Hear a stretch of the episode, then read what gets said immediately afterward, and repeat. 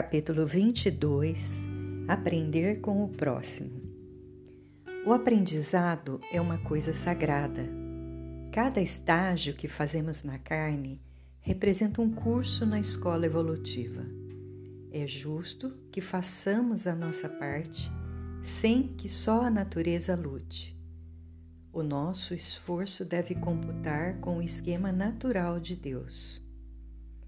O próximo, em relação a nós, é um instrutor diário, mas nem sempre reconhecemos essa verdade.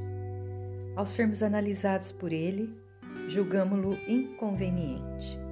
Ao sermos censurados por nossos companheiros, mesmo que eles tenham razão, ferimos-nos em nossos melindres, revidando os açoites merecidos por nos sentirmos maltratados no orgulho enganoso. O irmão de luta que caminha conosco enxerga melhor os nossos defeitos, sente os prejuízos causados por eles e nos aconselha de forma violenta. No entanto, essa é a melhor maneira de nos interessarmos mais pela corrigenda. Nenhum de nós evolui sem que o próximo participe da nossa disciplina. Eis porque, depois de amar a Deus sobre todas as coisas, fomos aconselhados a amar em seguida ao próximo como a nós mesmos, por ser ele a senda de luz com aparência de trevas. O ambiente mais favorável ao aprendiz é a humildade, que falta onde o orgulho domina e a prepotência avassala. Quem cultiva a humildade e ama a serenidade de coração abre portas de ouro ao entendimento maior e tem meios fáceis de assimilar as ciências mais complicadas e a filosofia mais difícil.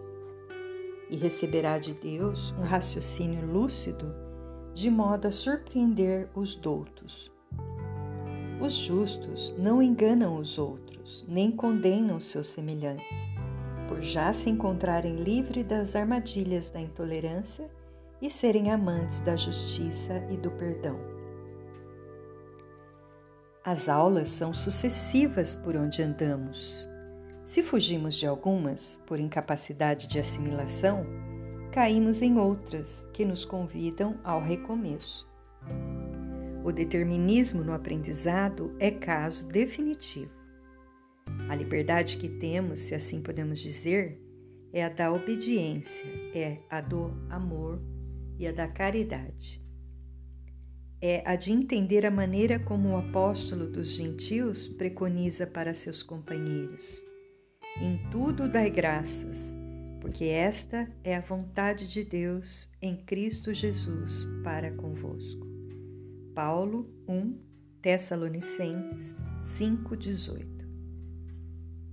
Cada alma irmã que convive conosco é nossa mestra e a disciplina atuante é a vigilância que não ficou esquecida.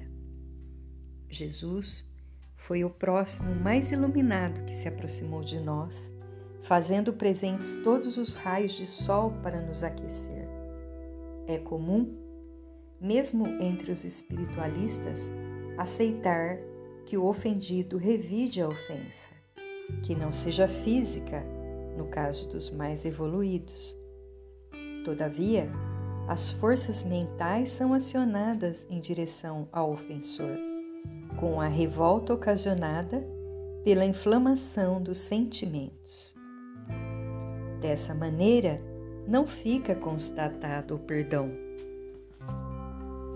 O aluno não analisou a lição, não aceitou a oportunidade de se livrar da infração à lei Esplende o sinal vermelho e ele avança pela força da imprudência, trombando com a ignorância na travessia da estrada do aprendizado.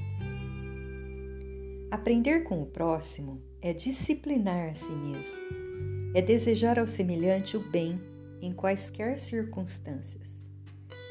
Se é muito difícil, não será impossível, desde que se comece na área das emoções sentindo no início uma catástrofe interna por não nos vingarmos do maledicente cuja ferocidade nos encarcera na jaula da carne como um condenado sem defesa.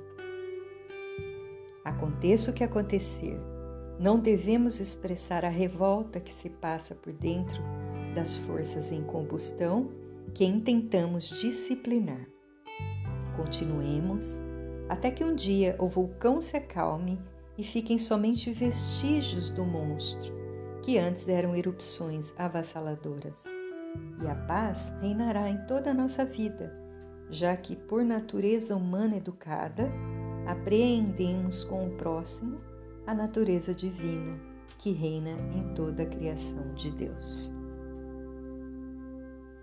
Nenhum de nós evolui sem que o próximo participe da nossa disciplina.